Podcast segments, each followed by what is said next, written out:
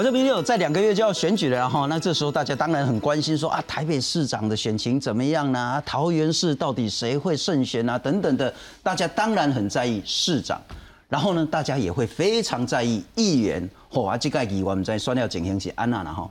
可是呢，这一次有一个很重要很重要，说实在，我认为呢，选这个呢，不但是最重要，而且是最难，比议员还难，比立委还难。比市长还难，我甚至认为都比总统还难。为什么呢？我们在谈村长、里长的选举。村里长呢是台湾最基层的公职人员。为什么说他是最难的选举呢？他就是一票一票，不是要见到人，不是要握到手，而是要你扎扎实实的，真的说服选民说，我如果当选，我可以做好里民、村民的这个服务。这样子才有可能选上村长、里长。说实在的哈，很多村长、里长一干呢，就是干了二十年、三十年。当然，很可能是他做的很好很好，但是他也可能是说传统的这些窠臼。今天呢，台湾妇权会这个叫做台湾妇女团体全国联合会呢，开了一个记者会，说啊，拜托哎，我们可不可以打破这个窠臼，让更多更多优秀的，不管是年轻的。或者是比较资深的女性呢，来直接参选里长，这个叫女人要当家。但除了这个之外呢，当然先前也有谈到说要独立村里长的这个繁星计划，要让更多更多笑脸的然后啊老的老婆丁，但是笑脸的吼，说不定做的会比老人家更好。年轻人也要来出头天，希望可以逆转胜。今天好好来谈一下。很可能是可以翻转、改变台湾最重要的基层选举村里长。为什么年轻人、女性呢？这一次要积极的参选。特别感谢今天四位特别来宾，来自台中然后今天讲排水，赶紧在压给后，台中市的北区淡沟里里长的候选人孙若梅，欢迎你好。好，大家好，我是孙若梅。诶，你去科是咧诶科教馆呀？啊，科博馆呀。科博馆呀。啊，所以其实还算蛮热闹的都会地区。对，算热闹。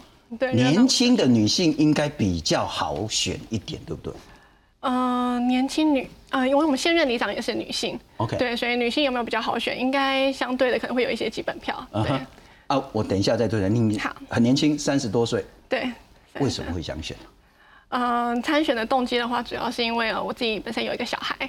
对，所以在呃六音的过程中，会觉得说整个道路上其实有一些坑坑巴巴，甚至没有太多的无障碍空间。是对，所以会觉得说，那呃小我推小孩都如此，那其他的呃轮椅族啦，或者是说长者、妇幼或是一些孩童单独行走的时候，是不是也会更不安全？那所以会想要着重在这一方面。了解，我之前六音的时候，我遇到两个最大的痛苦。因为那个汽车、摩托车的废气直接就灌到我小孩子的嘴巴里面去，对，那个空间空气污染很严重。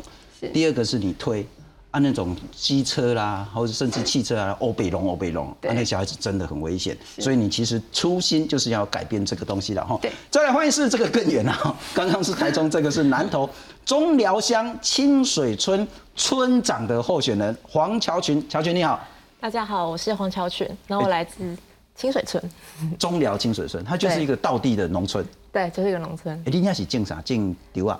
金蕉啊，然后林茎啊，然后柳橙啊、柳丁啊、柑橘类的。哎，我进前九二一的时阵吼，你过了，我常常访问迄个廖正义。嗯。我我跟为为什么我今天要做村里长呢？其实九二一发生的时候，因为是凌晨嘛，哈。嗯。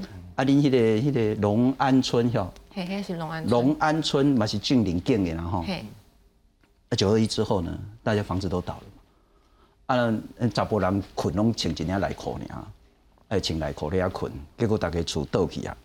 结果这个村长呢，穿着一条内裤呢，去左邻右舍救人，好像救了十七个人出来。他说：“你看家里还哦暗嘛，你看在讲人的房间面层安那坑，我大刚去你到串门子。”这就是为什么村长、里长这么重要。嗯，你如果说议员说谁家在哪里呀，他的房间在哪里呀，绝对搞不清楚。但是呢，村长、里长呢，会对整个大小事情掌握的一清二楚。啊，在这个情，所以他叫内裤村长，然后就是很有名的内裤村长。啊，所以你喜欢那被宣传掉？哎，我自己本身在中寮就是成长长大，然后我也是出社会之后，本来是做特教老师，就是教。特教，然后后来我看到家里需要帮忙，就是我觉得这个村清水村这边，我们那边有一个很漂亮，就是龙凤瀑布。然后那时候我只是觉得说，可以帮助在地，因为那时候我们要推龙眼季，然后我们在龙凤瀑布那边办活动，可是一个缺乏一个地方可以服务，就是游客来，或者是说可以提供服务的地方，所以那时候我才选择返乡回到中寮。OK，呃，就两年前一人决然返乡，可是我返乡之后就发现，就是不不仅是可能有独居老人问题，然后或者是来到我店里面的的客人，或者是附近的长辈妈妈们。还有这边的小孩就觉得有很多是可以在做改变的，然后所以我在那个我们的地点，我们就可以办一些课程。我希望可以透过就是培力公公公益的教育，还有就是。一些乐龄，就是我想要媒合外外界的资源，就是老师啊或学校的资源，然后进来这个清水村这个地方，让这个地方可以更好。是是是，我们上次找那个廖村长来谈，其实不是谈酒而已，谈的就是那个长照、老人送餐，然后日间照顾的这些问题了哈。所以其实你是好好想要做社区的这些工作。嗯，不过可能等待会要请拜托四位来宾然后。我们谈理的一些问题，谈你们想做什么，但是就尽量不要批评到你其他的候选人对手，因为他们也没来。那我们今天主题是女性跟青年，讲到青年呢，这个要特别介绍。刚刚我们谈到说，独立村里长的这个繁星计划，他就是发起人。那他不但发起，他还自己成功当选了里长。我们来欢迎是那喜记的哈，新北市戏子区湖心里，就是博学山庄那一区的里长郭书成。书成你好，Hello，大家好，我是新北市戏子区湖心里的里长郭书成。好，两个问题先请教你了哈，东吹也就拍算呗，啊，酸屌也就拍走了呗。呃，我觉得当初其实虽然不好选嘛，但我觉得其实我当初是有计划的，所以我觉得其实选举过程中虽然说辛苦，但是并不到太难选。但是我觉得确实是当上之后更比想象中还要困难很多，因为可能我一开始想象的村里长的工作呢，就是我希望有百分之就一半的那个工作内容是做我愿景的事情，比如说我想要办长照，我想要做什么样的证证件这些东西，然后另外五十半是做就是选民服务嘛。但没有选上的时候，你发现百分之九十都是选民服务，你每天都在救火，就是你每你好像在一艘破船上面，然后。呃，那个那个船就一直漏水，你要每天都去赶忙着把那个洞补起来。哎，选民服务到底是什么？是抓小小三的啦，还是什么？是这种很奇怪的事吗？呃，很奇怪的事当然有，而且蛮多的。嗯，然后当然就是最常见的，比如说狗在叫，很吵，那你要怎么处理？或者是说狗在叫里长可以怎么处理？其实老实说，我也没办法处理啊。就是通常你去的话，那个狗只会叫得更凶。嗯哼，对啊。可是那就是呃，居民确实遇到的问题嘛。了解。那他们遇到这样的问题，就会希望里长可以来处理，对吧？那就是有些东西就会告诉他有办法处理，那怎么处理？啊，通常狗狗是二十四小时都会叫，然后但是会吵到人，可能都是深夜。对。所以你三更半夜拢爱处理这个代志。嗯。有时候要，啊那家暴的嘛是你爱去处理，呃对，啊那迄个中低收可能生活困难的嘛是你爱处理，呃对，啊公园树啊伤大丛去砸掉人的 view 嘛是你爱处理，对，但是我们，啊你的愿景是啥？哦愿景很多，比如说像刚刚讲的行人空间，我就觉得就很需要啊，就是我们台湾的行人空间确实是一个很平很平凡可怜的状态，OK，对吧？然后所以你就要跟李明去争执说，我们需要在车道上面做一个人行道。那所以我们要说检测到，OK。那这个东西其实我觉得不同时代或者说以前那种公路至上的那个观念，其实都还很深。是是，这个东西你就会甚至你做了这个人行道，你还会掉票，嗯，对吧？做人行道为什么会掉票？因为人家觉得，哎，我们这个路每天在开，大部分人不会。你做了人行道，路就变小条了。对啊，对啊，对啊。OK。所以他们会很多呃有意见吗，就会觉得。你干嘛做这？没事干嘛做人行道？又没有人在走。我们有一段影片，就是你跟你的选民在吵架。等一下我再好好看啊！我不知道刚刚这样讲有没有吓到庭业。我们来看一次，呃，也是在淡水，但是其实它是一个新的、比较新的一个社区市镇啊哈，在淡海新市镇，新北市淡水区坎顶里的里长候选人吴庭月。庭月你好，主持人好，各位观众大家好，我是吴庭月。不，庭月你更厉害，你之前是当警察。没错，我之前是在分局当巡官，也在在交通组。你警察不干去当要来选里长，又是为了什么？嗯，这也是蛮多人问我在行脚拜票过程中，很多人问我说怎么铁饭碗不做，然后跑来选里长。其实因为基本上之前在淡水分局的时候，我在我在交通组，其实我新市镇的部分我有看到很多问题，就是像很多选民呃李明啦会发现到说他们有很多违规的状态，是因为道路工程没有做好，那或者是说一些交通设施需要改善。那其实这个部部分我们一直都有收到这样的澄清。基本上我自己执勤的时候，我也有就是发现到这个状况，所以我想说，如果我有那时候我就萌生说，其实我们可以透过参选，我们可以改善这个，我们可以透过会刊去把一些东西去做改善，像人行道的描述，因为有些。有些像我们那边都很大，我们人行道非常的长，可是我们很多就是老人，他们都只能就是他们走到一半，可能就已经变红灯了。那我是觉得像这种基本上改善，应该要很明确去做改变。那像我本身，我就针对这些东西，还有一些基础建设。举个例子来讲，我们是新北，现在是新北第三大里，我们是两万三千多人。那基本上我有去研究一下，就是我们新北第四大里是三峡的龙学里。那基本上他们里内就是包含国小、国中、高中，然后还有公托中心、绿建筑图图书馆，其实这些他们都蛮完善的。你们那个里是选民两万多，还是居住人口？涉及人口是两万三千多人。那选民可能也超过一万以上。一定有选民一定超过一万。所以你被酸掉爱铁归票？我预计我评估大概要六千到七千票。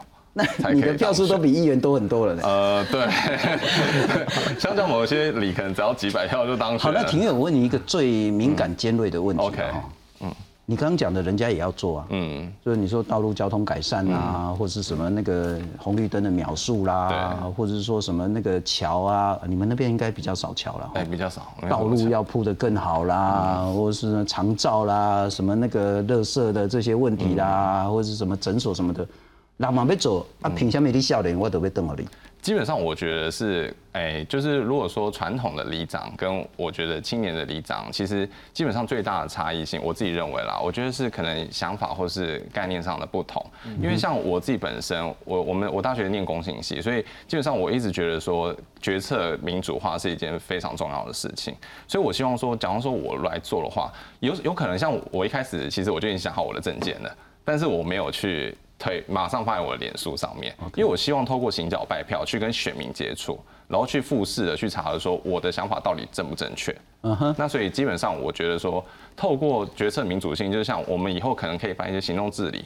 就是座谈会的方式，跟选民可以第一线的接触，让他就是确实知道说我们到底要做什么事情，或是他可以由下而上来跟我们讲他到底要做什么事情。有点像美国那个叫什么 town hall meeting。哦，对对对，就是一个大家一起来决定一些事情，就参与式预算，就是在台湾的这种概念。啊，所以进行卖功力也力了哈，因为安尼刚才看拍摄，因为别人也不在嘛哈。所以大部分的里长、村长的决策都是村里长说了算，然后就直接执行。呃，应该是说他们会跟，我是觉得有一些决策是必须也是要跟上级，就是民意代表、议员啊，或者立委去做配合。但是这些东西就是可能，呃，传统里长可能是你来找我，我请托，那我就帮你处理这样子。可是我觉得这个优先顺序，或许我们要去把它，就是我们要整合资源，然后去把它理出来，这是优先顺序。这个是一个决策机制的不同然后。那当然可能等一下会谈到思维的不同，可能也会谈到说。也许四十岁、三十岁，甚至二十岁左右的选民呢，对村长、对里长的想象定位，可能跟四十岁、五十岁、六十岁的选民呢，也很大的不同了。对。不过我们来看看今天呢，台湾妇女全国联合会呢，他们推出一个很希望大家一起来支持，让更多更多的女性成为基层的里长跟村长。为什么？为什么女性就要比较多的支持？有道理吗？来看看。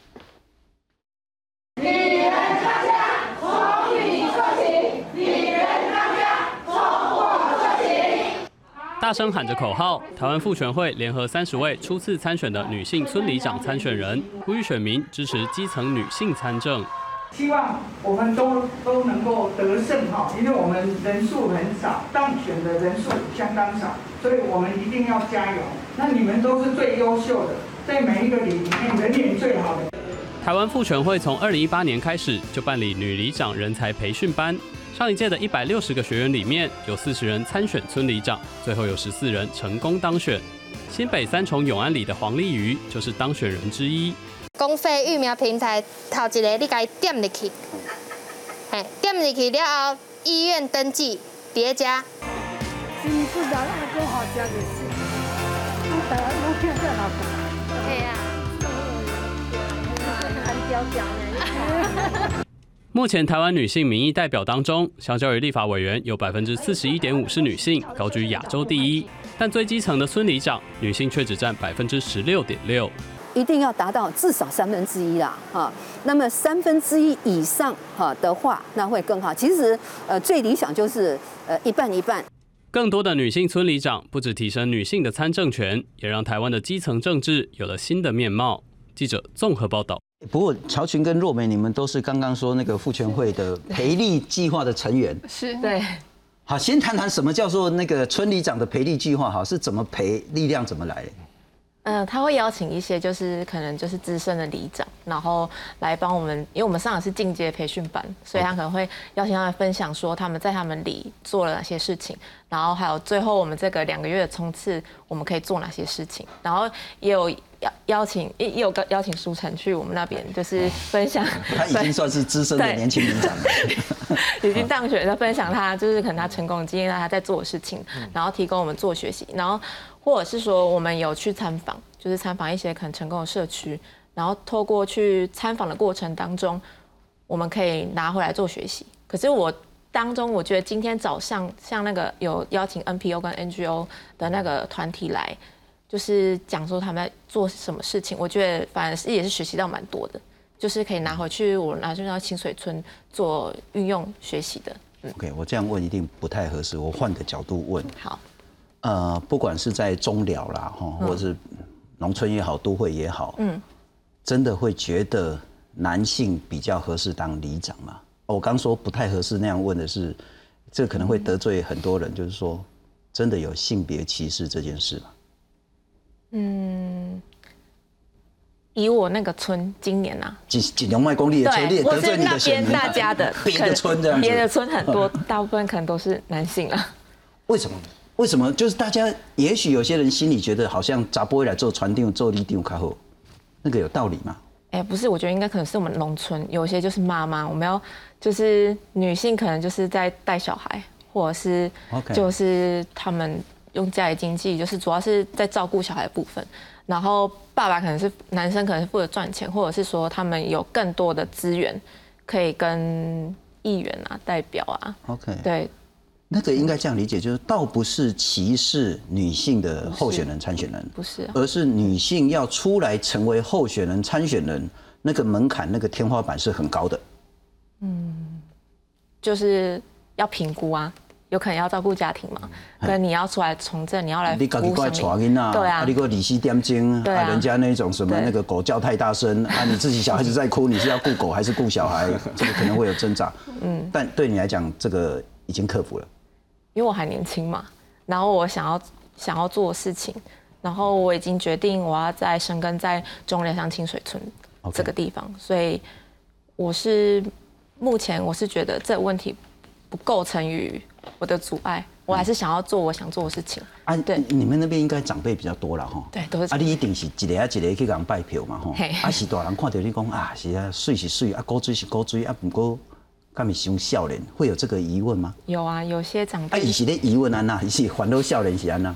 伊讲想笑脸啊啊，因为有些有些大家都可能就是真卡拢是酸，你是塞，我你亲家甲大丁诶，嗯，嘿啊，我不是邻近啊，然后我们就是因为我们毕竟也都是求学过程中跟出去外面工作之后才回来，虽然他们可能小时候看我们长大，可是那个对。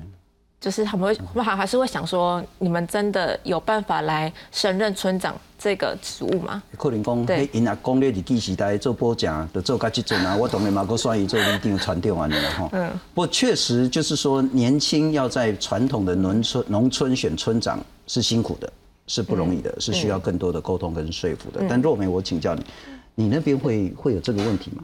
你刚刚说你们的现在里长就是女性了。对。女性刚看到那个妇权会的那个资料，其实女性作为村里长比例是很低的。是，到底哪里出问题？呃，我觉得还是传统观念的枷锁，就赋予女性有很多的责任感。我应该要顾家庭，我应该要成为丈夫的辅佐、附属这样子。所以女性主动出来愿意要说我要参选、我要干嘛的这种主动做决策的话，我觉得一方面比较少，然后再加上很多像刚刚有提到的，就是很多男性都是主要的经济来源，所以女生没有经济权的话，没有话语权，她要拿人家薪水。对吧养家的时候，她不太敢主动去讲出自己的需求，是，所以她会变成说，我觉得在参选这一块的时候，她的。他就渐渐的就沉默下来了，他不敢发表自己的意见。所以如果说自己可以克服掉这一切的时候，像那个村长的话，他就可以出来参选，家里就可以支持。是，但是我觉得有更多的人是无法的。那在我的这个里来讲的话，我觉得因为现任村长就是哎，现任里长就是女性，所以他们与其说排斥女性、排斥男性，我觉得他们是先看说到底既有的候选人有哪些。之后再从中去选择。其实以我们这一次这个里来讲，我们四位候选人里面有三位就是女性，其实反而男性是那个相对的少数。OK，对，反而是比较稀有的。嗯对啊，所以我觉得其实女性跟男性的话，一定是说女性的能力比较低，什么？我觉得这倒是其次，反而是说女性能不能够。能够让他有一个更友善的空间可以走出来的这一步的话，我觉得是在基层的里长这一块，我觉得是比较缺乏。我觉得要分清楚那个层次了哈，就是台湾应该要打破那种女性要走出来成为候选人、参选人的这个门槛、这个天花板。是好，但是一旦像你们两位既然走出来了，既然已经正式登记也成为候选人了之后，选民要看的是说，到底若梅真的会做的比较好吗？啊，性别真的是一个关键的因素嘛？男生当里长跟女生当里长，到底有什么差别？女生会比较好吗？呃，我觉得不论是男性或女性，因为其实现在也讲求男性的育儿分工等等的。其实我觉得在男女先天上，可能呃观察事情的角度，当然并不是绝对，每个人只是大部分的大概率来讲，可能女性相对的比较多，还是在育儿这一方面的话，那其实他会对一些。呃，看的角度可能就有别于男性，他可能相对大家会觉得，哦，女性可能相对会细心一点，那做事可能就是会比较周全一些，考虑的方面比较多。那男生可能就是大范围大概想。那其实，呃，以村里长来讲，相对要处理的事情比较杂。对啊，所以其实女性的话，相对反而有可能是比较适合的，因为她可以照顾的面面俱到，这样，因为这些事情可能就是她平常就在忙的。哎，那我请教你想象的里长，或等一下请教村长的，你想象的工作是什么呢？哈，啊，我们根据地方制度法呢，其实我们的法定村里长的角色职务是说什么呢？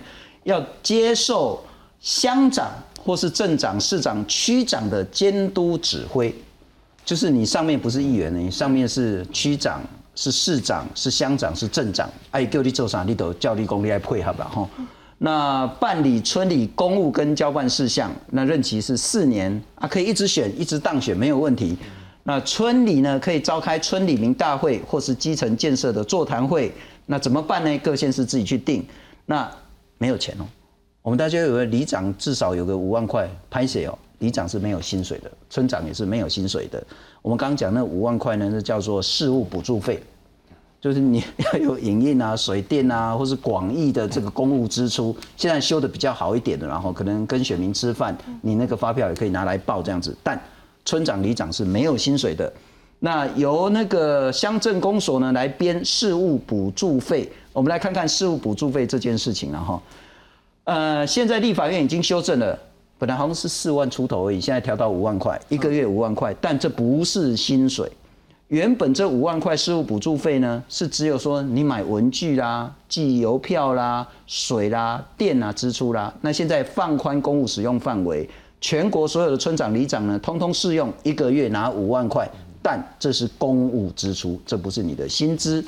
那除了这部分呢，譬如说台北市可能资源最多了哈。每年有联谊活动六万块，但这应该也是实报实销的了哈。对，那再来是里里建设服务三十万，这不可能放口袋，放口袋就变贪污了。嗯，那召开会议补助五千块，这也不能放口袋，放口袋也是贪污。然后里长每半年呢都要开一次邻里的工作汇报，要监督领长督导这个里干事。好，你想象中的你当选之后，里长要干嘛？嗯，除了刚刚讲到的，可能一些管狗，对猫猫狗狗啊，这样宠物走失啊，那或是一些，呃，像在疫情的话，有可能需要长辈送药送餐这一类的，大概是食衣住行，我基本上是觉得应该都是包含在里面的。但这个很繁琐，不具什么理想性。嗯，啊、但是因为刚刚有讲到了，我们还是会有我们的想法，像也有我们也有呃，这种妇权会有带我们去有里长参观的部分嘛，参访部分，其实还是有很多社区，他在处理好这些基本的里民的基本需求之后，他其实可以进而去建设社区，像例如可能会有社区是呃美化的，在变电箱上面全部都是呃猫咪的图案。这样这是一个美化的社区，或者是说，呃是，也是有南极场的社区，它就是变成有着重在呃，不论是幼儿的图书馆、社区的图书馆，它可以随时借还书，就是那个必须做啦，就是选民服务、事务性的，可能很讨人厌的，不管是那个什么家庭纠纷的和好，然后就是说管猫管狗的这个，其实很烦，但是非做不可。可是做完这个，你才有能力去做其他的理想性的可以东西。做理想性但舒晨，我想请教你，钱永远是最重要的哈。公开拍电五万块是要实报实销的，对，等于说你没有半毛钱。那以前的想象是说，里长、村长应该是用干的，嗯，你可能有一个正职，然后你自己热心公益出来做。但现在不可能用兼的，你一定是全心全力，一天二十四小时，一年三百六十五天，全年无休的情形下来去当里长。对，啊，没钱做这个要干嘛？呃，老实说，现在的四就是现在是四万五啦。呃，大部分的他因为他是不用核销的经费，所以他其实是直接汇到呃那个账户里面去所以大部分的人都会把这个东西当薪水。那当然就是以从以前到现在的李林工，就里长的工作、村里长的工作，其实都差很多。从以前他是一个呃地方的士绅嘛，呃地方头人嘛，是。可是你到现在了，其实政府发现村里长太好用了，所以他会给你很多工作啊，比如说我们最常见的长照，呃，村里长要做长照的工作，那这其实就需要你没有办法就是兼职去做这件事情，甚至这次最明显的就是你在疫情期间看到里长要做很多行政和事务的工作，那个在隔离跑去打篮球的，也是里长把他抓回来啊。对啊，对啊，对啊，所以 所以说就是里长的工作性质跟以前已经不一样了。当以前这笔钱是拿去包红白包的时候，那其实现在如果我们要去包红白包，我们就是吃空气，但这是不可能的。所以我觉得，嗯、到现在为止，就是这个钱当做薪水，或者是说当做呃你工工作的支出，我觉得是合理的。哦，等一下，我们刚刚是讲五万，但是你说只有四万五。哦，现在是四万五，呃，今年十二月他们下一届，哦，我们下一届 会变五万。哦，所以你选上的就五万了啦。对对对。但是现在还是四万五。对，没错。红白场、红白包你蛮爱包哟。呃，我个人是不包。欸你包了，你绝对斗塔的嘛。对啊，对啊，对啊，对啊。啊，我清稿哈，嗯，因为我所认识的绝大部分村里长那个红白包呢，不但有包，而且都包蛮大包的。我想讲，啊，你一个月啊，政府再包你四万通扣你，你是要那包？嗯，所以有一些猫腻在这样子。呃，有一些当然就是因为村里长的性质，他是可以兼职的，所以有些人他确实是他有一个事业。那通常很多是会，比如说我家里是做杂货店的，做药局的，那你去做做里长其实是很适合。那当然不好一点，他的兼职的事业就会是比如说包工程，或做沥青的工程嘛，那就是因为它是跟这个呃你的预算补助相关的，所以他就会借由比如说家人用这个名字去包这个工程，然后去拿这个利益。如果合法的，某种程度也能接受啦，是啊就是他如果公开招标，他就标到了也没问题啦。对哈。但怕就是怕走那种不合法的，是是。很严重嘛，在台湾目前。老实说有改善，但是还是有这样的情况存在。嗯哼。对啊，那我想问的是说，所以其实现有制度是很不合理的嘛？如果我只给你四万五，对，那尽管不用单据了哈，对但理论上这个名义还是所谓的事务补助费嘛，对，所以理论上你四万五，说实在，你里长的所有的开销一定很大，嗯你卖公告拍电啊，你敢那调都卖有钱多少这样，嗯，对。这个制度不合理之处在哪？呃，我我觉得最不合理的地方是在它同酬不同工。呃，大部分的，比如说我们有的村里像庭院这个两万多人，我六千人，可是有的人两百人，那他的村里大小也都不一，可是他领的薪水却是，或者说领的事务费是一样的。那这时候有的人做的很累，有人做的很轻松，我觉得这很不合理啊。或者是说你的工作的内容，比如说我有办长照，他有办长照，或很多人有办长照，那有些人他不办，他在家里睡觉，他也是领一样的钱。所以我个人觉得最不合理的是，当我们的工作分配了这么多，然后它却是一个可以选择性的要做或不做，然后但是我们还是领一样的钱的时候，我觉得这是需要被检讨的。呀，这是不过不过换句话，如果说那个村只有两百个、三百个，搞不好他从这一家到下一家，可能骑摩托车要骑十几分钟。哦，对，当然因为它这个范围很大很大嘛。不，我请教我们，其实刚我一开始有讲到是那个中寮的那个内库村村长，之前前村长廖村长的故事。就是穿着一条内裤三更半夜可以救出来十七条人命这件事，你就知道村长、里长有多重要。我一直认为说，村里长是台湾社会安全网最最最重要的、最底层、最应该接住那一些不管是中低收没列或者是突发的状况的那一个最重要的机构。社会安全网对里长来讲，那个意义是什么？呃，其实我会觉得我的意见没有跟你那么一致，因为呃，我会觉得村里长对我来说，他比较大程度他是最了解社区的，所以他应该是要做一个社区规划师的角色。OK，当然，就是如果说因为你了解这个村里嘛，那你会遇到一些需要辅助的角色。那我们其实我觉得助人是一个专业，助人无论是你要去帮助他，或者是你要给他资源，这都是一个专业。比如说社工师，他是一个专业。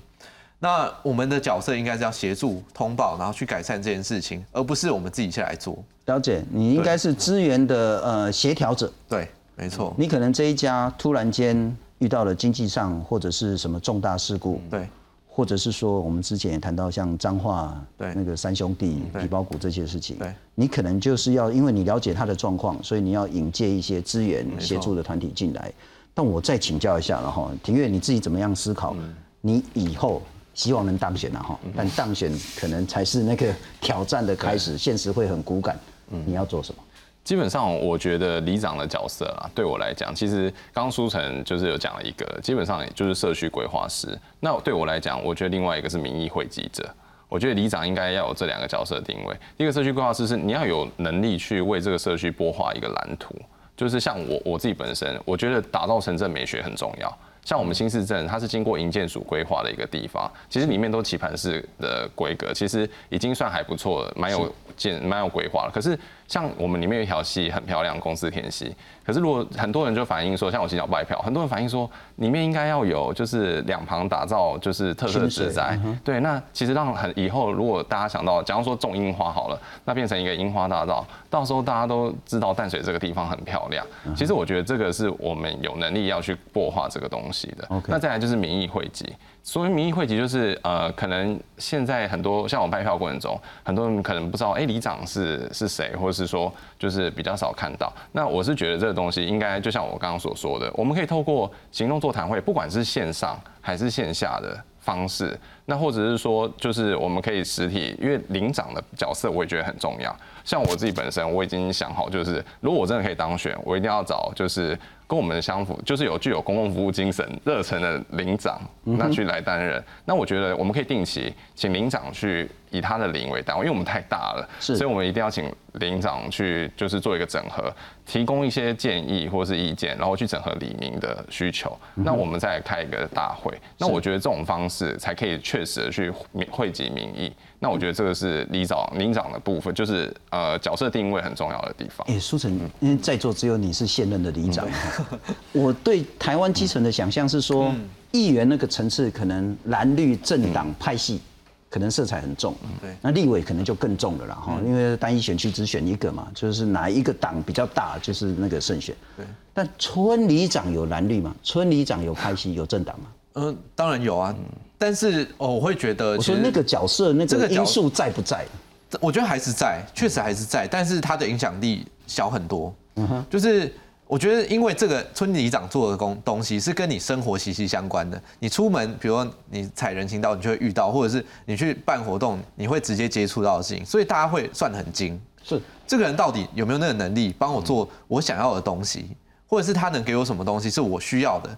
那我觉得他们就会就就是呃村里民他们就会非常的精，他们可能会意识形态是偏蓝，对，但是结果那个蓝的里长候选人看起来就两光两光的，嗯我可能还是选别人。所以我觉得这是更相对就是理性的一个选择。就是其实大家并不是真的那么会在意那个颜色或者一开始我问你，你当时好不好选？你说不好选，不好选的原因是什么？是派系，是年纪，是之前所谓的那个现任优先的这个情况？到底年轻要来参选基层那个困境是什么？我觉得第一个当然是现任有优势啊，因为现任你有很多行政资源。那我们传统的村里长在做的事情是，你有没有看到每个月呃或者是每年会出去的村里长旅游？有啊那是不用钱的。那这样的东西，它其实就可以抓住了一部分的人，它会变成他的始终的票源。啊，吃都吃很好啊，哦，吃都不错啦，不错。但是最重要的是免费啦，因为是公费支出嘛，是，所以免费谁不爱？那这个行政资源会让他绑到一些人。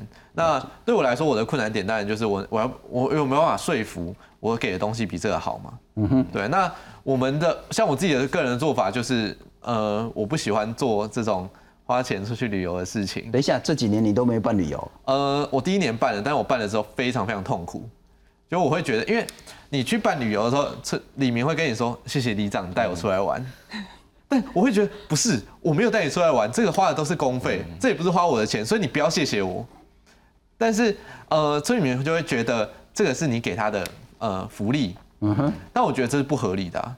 因为我花的是公家的钱，我并不是我个人给你的福利，为什么你要因为这样子而投票给我？但这次换我跟你有一点不一样的意见。嗯，哦，我其实每天看到我们家楼下贴那个哦，月底又要去哪里玩，我其实很想跟，你知道吗？对？那我想说，如果我是老人家，其实行动能力不方便啊，子女又不想载我出去玩的话，我跟着里长去参加这个活动，嗯。啊，喜大人靠义牛，啊，一定喜大人啊，去啊那哦，就是跟他开开玩笑聊聊天，多开心！是这不就是一个很重要的选民服务吗？呃，是啊，但是要记啊，得、这个你为什么不办呢？要记得这个经费是我们的经费是有限的，一年我一年大概可以动支的费用大概是一百万 OK，你你带他们去吃喝玩乐之后，你就没钱天就花掉五十万呢。啊，这会有排挤的问题。当然会有排挤的问题啊，你花掉这五十万，你就没有办法。比如说你你要去修水沟，那你没有经费怎么办？对，一个里这么大，你一年一百万其实是一个非常呃，只能说仅仅够用的一个数字。那你花了五十万出去玩的时候，你势必你的公共基础建设或者是你公共的活动就会缺少。嗯哼，对，那呃，你刚刚讲的那个问题非常好，就是如果呃长辈想要出去玩怎么办？我们办自费嘛。其实这个哦，对了，对了，长辈不一定都没钱嘛，长辈对搞不好很有钱啊。对啊，对啊，对啊，大家主要是需需要一个人带他出去玩，然后一起里面一起出来嘛。所以你也就是办，但请自费这样子。对，没错。那我觉得这个是相对来说合理的地方吧，嗯因为你看你呃，我的啊里内六千四百人，工人迄隔壁去地 去拉拉山才一百块尔，啊，我去拉拉山那两千块。对，但是这就是最难的地方，你要怎么样证明公共建设，呃，你做的公共建设比以前好然后，所以我没有办法带你出去玩这样子。那因为因为我觉得这个最令人就是这个经费最难最困难的点就是你六千四百人，你只能带一百五十个人出去玩，然后你花掉五十万，是这其实是一个非常非常不公平的事情。是是对啊，是，那我觉得这应该要被改善。奠基在一个很重要，这个选民这个理是在意真正的建设，嗯，在意真正这个理的整个提升的对层次，而不是那么在意说个人的这一种比较省钱的旅游方式了哈。不过待会要请教两位女性的参选人，我们来看看年轻为什么会是一个优势？说不定呢，它是一个比较大家质疑的个部分。可是年轻很重要的一件事呢，理想性比较高，想做的事情可能会比较不一样。那这时候可能就会有一些冲撞。来看看，一直一直受危害。你做完了人行道，反而我们这里变违停特区。我我实在无法理解，违停的问题比较重要，还是说人行人安全的问题比较重要？因为违停行人被撞死没有关系，违停有关系。违停会造成行人被撞死。不做都不会错啊，反正不要做都最没事的。为了画设人行道和李明吵架，最后扭头就走。他是年仅二十五岁，第一次参选里长就当选的郭书成。我是郭书成，今年二十五岁，我会用新方法解决旧问题。选举时，郭书成打出用新方法解决旧问题的口号。当选后，他也打破不少传统的里民服务，像是旅游，明明是公费出资，却成为里长的政绩，也排挤掉做长照、盖公园的预算。郭书成觉得很不合理，于是将免费旅游改成自费。可是旅游它其实就是一天花完这么多钱，它的帮助人数少，持续性低。重点是我们还有一堆要花钱的事，所以我自己就改了两个做法。第一个做法是用自费去取代免费旅游。郭书成说，改成自费后，李明不减出游兴致，还是塞满四台游览车。另外，郭书成也从不包红白包。去年有社区遭小偷，他就将省下来的钱买两百个防盗器，提供给管委会。他认为这是最实际的保护措施。李明能否接受郭书成这些新思维、新做法？年底选举答案就会揭晓。记者许春凤整理报道。实在讲，我生嘛就发白白，我唔捌看过候选人跟选民咧玩 gay。不过重点是他这样还能选上，那就表示说这个选区其实是蛮特别的。那他其实是一定成熟的一个公民社会。但我要请教乔群了哈，呃，年轻女性不会是必然的优势，她必须要提出一个想象。对，为什么之前的人做的不够好，让你想要出来选？又为什么你可以说服别人说年轻女性之后就会变得不一样？为什么？嗯，主要是因为我年轻，因为我说我们在那个农村，就是就是人口都是比较老化的嘛。然后我自己回去做地方创生，所以我有规划我的蓝图，就是我本身已经在做这个地方就是教育的教育的规划，然后跟乐龄的规划。可是可能我之前在社区那边我没有看到这样的。的活动，可是我我因为我回来这个家乡之后，我看到这些好像缺少的东西，然后可以去做改善，所以我把它写进入我的证件。不管是我没有选上，这都是我想要做的事情。所以就是透过我就是深入乡里，然后了解这些长辈他们所需求，他们所需要的东西，然后我想要提供这些服务做陪伴。因为店里常常就会有一个独居老人，一个阿伯都常常会来。来店里找我，因为他就是 把我当一个可以跟他聊天，然后他也把我当成他的孙女。然后我在卖票的过程当中，也是有些老人说，他们可能可能选举的时候才会看到很多候选人过去，或者是才会看到有些在服务的事情。可是他们希望平常其实他们需要被关怀、被陪伴，或者是说有什么我们设如设立关怀据点，让我们可以来参与活动，就是让平常可以聚在一起，而不是说只待在家里。他们也很怕说自己有一天死在自己家里，可是。却没有人发现，对，所以这也是我为什么想要出来参选村长。所以性别、年纪都不是重要的差别关键，对啊，而是在于说你到底提出了什么样新的想法、新的做法、新的观念、新的一个样态。嗯，我刚听乐龄然后，所以潘姐我听不是很清楚。嗯，什么叫做你们在中寮你要做的一个比较新的乐龄的做法？哎，大概嘛你工长照，大概嘛你工乐龄，啊，你讲的啥不赶快？呃，我们那边就是你你也认识龙眼福利协会嘛，所以他们有在做老人送餐，是，然后也是有有设关怀据点。不过我说我在我们的村呐，你说在我们村，我们的老人因为有些行动不方便或者是比较长，出不来，他们肯出不来，嗯对，所以他们有些可能就没有额外可以的娱乐或者是消遣，或者是说他们可以聚在一起一起做什么事情。或者是可以提供更多的选择，因为我自己可能就是有除了在学校有资源，或者是我去社大，然后也是没和一些老师，他们是有有志想要进来我们农村，然后一起做教学的。然后其实我们也是愿意想说，可以提供这些需要他们长辈其实都想要聚在一起团，只是疫情的关系啦，所以他们还是在家。可是我觉得可以透过让他们走出他们家，所以我们的村里虽然很。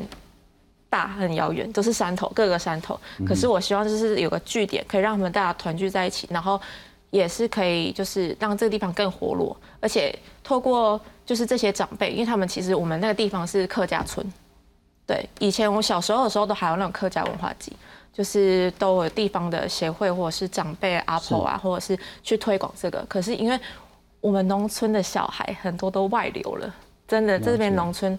的人可以去发扬这些文化，或者是这些我们的传统的一些记忆，已经很少很少看到，所以我是想说，也是可以透过我再去把它包装，或者是跟这些聚集这些老人的时候，把他们做就是做记录，是。做记录，然后或者是他们也是可以成为老师，他们可以教导我们，教导我们这些我们乡下其实还是有些小孩子，因为可能爸爸妈妈是出去外面工作的，是。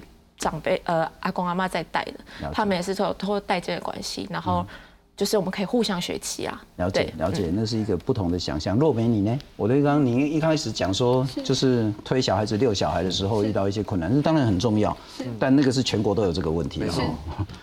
那，除了这个嘞？呃，应该是说以我们这个里来讲的话，它比较，嗯，特别是说它的。中青壮年人口是比较多的，因为我们离总共来讲的话是五千七百九十五人，里面来讲的话，其实未成年十九岁以下，然后甚至呃老年六十五岁以上的，大家都各占一千出头人数而已。所以其实这样的情况下，你可以想象，当父母都在上班的时候，小孩谁顾？然后，所以或是说突然之间，那如果说像单亲的或什么之类，他突然之间有事，他后面没有后援的时候，该怎么办？所以这样的情况下的话，这社区是我想要去补强这一部分。社区的托育系统。对，托育系统、社区安亲班，那甚至刚刚有提到有老人部分，那是不是长者的部分？那一定青壮年都上班，长者谁顾？对啊，所以这样的情况下，那这些没有人顾的小孩跟长者，我怎么样去把它做一个结合？他们他们可能可以去做一个互相的交流，团体的活动这部分的话，是我想要在这社区里面去加强的部分。好，那我们接下来要谈一下，哎，好像那个李丽被包枪。没有，因为因为我觉得像你刚刚问那个。到底年轻和女性为什么要投给他？就是而且我们刚刚不是有讲到，你不是有讲到说，是不是我们现在年轻的呃，就是年龄歧啊性别歧视是已经不见了？其实我觉得这些东西都还存在啊。我没有讲不见，我只是说那个就是啊，对对对，就是出来这件事是不容易，但是出来之后恐怕它就不应该成为一个关键。对，但是我觉得因为就是呃，大家对于。年轻或者是女性，这都还是存在着一个就是不信任，或那那其实就是我觉得对我来说，其实就有一种歧视的行为，像是我自己就会遇到很多人需要来教我怎么做事情，他就会觉得年轻人没有这个能力去做这个东西。那我觉得我们可以做的事情是，应该要是要证明说这其实不成问题。是对啊，那嗯，年轻和呃女性，他们就是应该说我们啦。这个视野的不同，会让我们的做法变得很很不同，因为我们自己所接收到的东西，跟我们遇到的事情，是会让很多后续的政策变得很不一样。是，我觉得这个是值得投呃年轻或者女性。像也要够年轻才敢去讲说公费旅游呢，是阻碍你进步的一个最大障碍。所以我要改自费旅游，我还是办，但是要自费。对，我我说实在啊，如果你是传统的里长候选人，他不敢这样提。对，那所以呢，就是有一个很明显的一个新的一个想法概念。但我们来看看。里长、村长真的可以培训吗？呃，真的可以说快速养成班吗？我们来看看台湾妇权会呢，一八年就开始了，叫做里长参选培力班。那那时候呢，一百六十个学员，四十个人参加，十四个人当选，其实当选率还算蛮高的。那这时候呢，希望说呢，整个里长女性的部分呢，可以突破十七趴。创会理事长尤美女说呢，如果让熟悉社区的女性可以成为村长、成为里长的话，社服政策，特别是社服政策可以更加落实。呃，这工程可能是另外一回事，但是社服是非常非常关键的。然后，那实现会社就是你的这个 实现会社了哈。它其实是二一年呃前台南市副市长王石师跟新北市的里长郭书成所共同发起的独立村里长连线。那今年推出说里长可以这样做，也有经营手册。那其实也成立了一个网站，然后公共募资来去就筹措竞选经费。那收录了三十三个村里长的实作经验。王石是怎么讲呢？他说呢，里长在台湾现在还是容易变成绑桩，啊，赶利亚泡碟，啊，不做事。希望年轻的里长可以改变。好，如果我们先请教你，你们是怎么培训的？刚刚有讲到说，请好像请李阳作家李阳老师来教你们即兴的演说，是，那也有资深的里长来教如何冲刺，是，那到底培力是怎么培？啊，我觉得他培力的话，主要是分成两部分，一个是实务，一个是理论。一刚开始初阶班的话，他有发给我们一本里长这样做的一个手册，OK，那里面的话会汇集了，就是里长可以去做的。就几大方面，他都有规划出来，不论是社服啦、长照啦、幼童啦，然后美术啦这些各方面，他们去分化出来，就是去规划出来几个大项目。那你你可以知道说，很明确说，哎，那我未来可以去朝几个方向去努力。那刚刚另外说到就是实务的部分，他们就会请实际的现任的里长来跟我们做分享，然后也会带我们去参观。那我们就可以知道说，哎，那。怎么样的一个做法会是怎么样去进行这样？OK，所以反而年轻或是女性的要参选里长，需要一个打团体战，你单打独斗独斗可能比较困难一点点。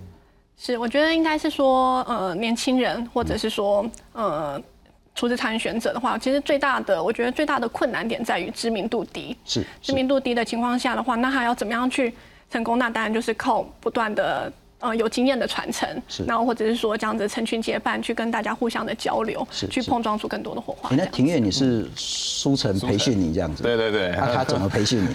有用吗？其实蛮有用的。其实基本上我们也是跟就是傅傅傅全会那边一样，就是我们是采用就是他也是跟我们培训，然后是采用就是理论，先跟我们讲一些理论的东西。那基本上我然后还有带我们甚至到现地去会看，然后跟你讲说里长的就是功能到底有哪些。那基本上我觉得除了这个之外，他们还有一个很大的重点是在于他们有教一些选战的策略。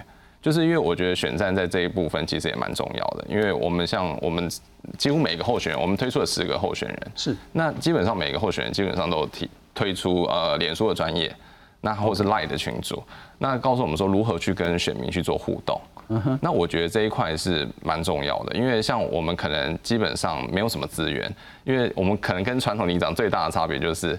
资源没有，那就是钱跟人力的部分。是，那我觉得这部分，像我自己本身啦，因为真的也没什么钱，所以我们只能靠，像我几乎每天晚上我就会到新市镇的各个角落，背着一个行动大气球在那边行走拜票，那让选民跟我互动，然后看到我这个人，基本上其实是我认为蛮有用的，因为很多人就会在各个社群网站上面，就是说，哎，有一个年轻人在背着一个行动气球在那边拜票，然后很认真。敏感问题了哈，嗯，正正当当的哦，不走旁门左道、不买票的这个行为哦，选里长要花多少钱？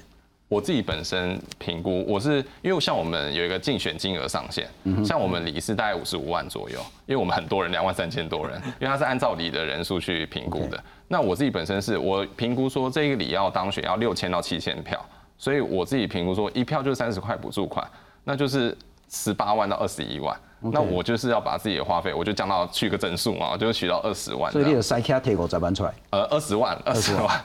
对对对，那基基本上因为我们还有透过。募资政治现金嘛，了解。所以我是希望说，透过这样的方式，我们也可以打造一个比较实质公平的一个选举。里长要保证金嘛，对不对？选里长对要保证金，多多少？五万块，五万。然后竞选经费大概你那个正正当当，而且你的里是比较大的，应该很大的一个里，大概是估二十万的竞选经费。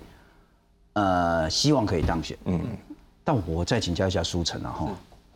那个跟我想象要选个里长的经费好像差蛮多的，好像选里长要花很多钱，很多都要花很多钱。我我自己是花十三万呐，然后很多十三万你的动作呢？嗯，对对对对对。OK。但是其实因为很多传统选村里，他们很喜欢做一件事情，就是请大家吃饭，是就是米粉厂，或者甚至早上呃午餐晚餐煮在那个竞选总部这样子，然后就会很多食客来吃。那这个其实是非常非常花钱的，那我也觉得是完全不鼓励这样子，因为大家最后就是竞呃竞争菜色，而不是竞争证件嘛。就是我们在选一个，我们在选中破塞吗？对，我们不是在选中破塞，或者是很有钱可以请你吃饭的人嘛。对，那我会觉得其实，呃，如果你的竞选策略得宜的话，是，那其实你可以花更少钱，然后选上这个村里长。黑龙赶快拿古卡古来吧嘛。对，你现在花了几百万，甚至几千万，不管选里长、议员，你之后一定会熊康熊胖拿回来。就是要拿回来嘛。那就是台湾整个政治的堕落的开始。好，那再请教苏成，最后最关键，我最想问的问题是：里长可以改变什么？里长可以翻转台湾什么？里长为什么重要？呃，我们像我们很多年都在谈论。到底我们的民主遇到什么问题？然后大家就会说啊，是有地方派系啦，有呃传统那个买票这些东西。但这些东西都是一个很需要长期改革的东西。那你你要到一个最低线，然后最基层的地方去，慢慢的每天的像这样每天吵架的方式，你才有办法一步一步去改变人的思想和他的信念。然后我会觉得这个东西是一个很困难巨大，而且没有人要做的事情。那现在如果有这个机会，村里长是一个很好的机会，可以改变村里的呃最基层大家民众怎么想，嗯哼他可以怎么做？那他看到了，如果这样的改变是对他生活实际有帮助的话，我觉得是对台湾民族很大的改善。如果基层的村里长我们可以改变选举文化，对，嗯，也许我们就可以由下而上进一步改变议员、市长、呃立委，甚至总统。或是我们整个政治上的一个很重要的事情，但我在请教一件很重要的事，哎，潘姐，我没有调查清楚，你是无党对不对？无党籍，是否要依附在特定政党才有可能改变的机会？在里长、村长的层次，我觉得有一个很现实的条件是，呃，当你的市政府或者是你的议员是什么党籍的时候，他就是他很有机会帮你推动很多事情，无论是建设或者是服务。那这时候。你就会面临到，如果我不依靠、不依附任何人或政党的话，那我要怎么样去说服我的李民？是我有办法做出更好的东西？我觉得这并不是一体适用的答案啊，就是在每个村里，他们都有需要自己面对的挑战。那我也会遇到这样的抉择。那当然不一定是每一次都是最理想、最理想的抉择，而是呃有可能会需要是还是要请议员或者是等等的帮忙。只是每个里不一样，它有可能是左右逢源，对，也可能是左右碰壁，对，可能人家都不帮你，因为你又不是我的调阿卡，我为什么要做这件事？我。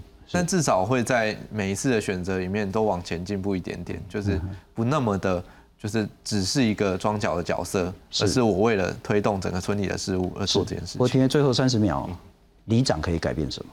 其实我觉得就是我们从基层政治来改变台湾政治，因为我们从就是像刚刚苏成讲了，我们从一点一点开始做改变，我们改变一般民众的想法。那其实我们从决策民主开始做。那其实真的可以由下而上去做改变。嗯嗯，希望台湾的整个选举制度、选举文化有更多更多的进步。非常谢谢您收看。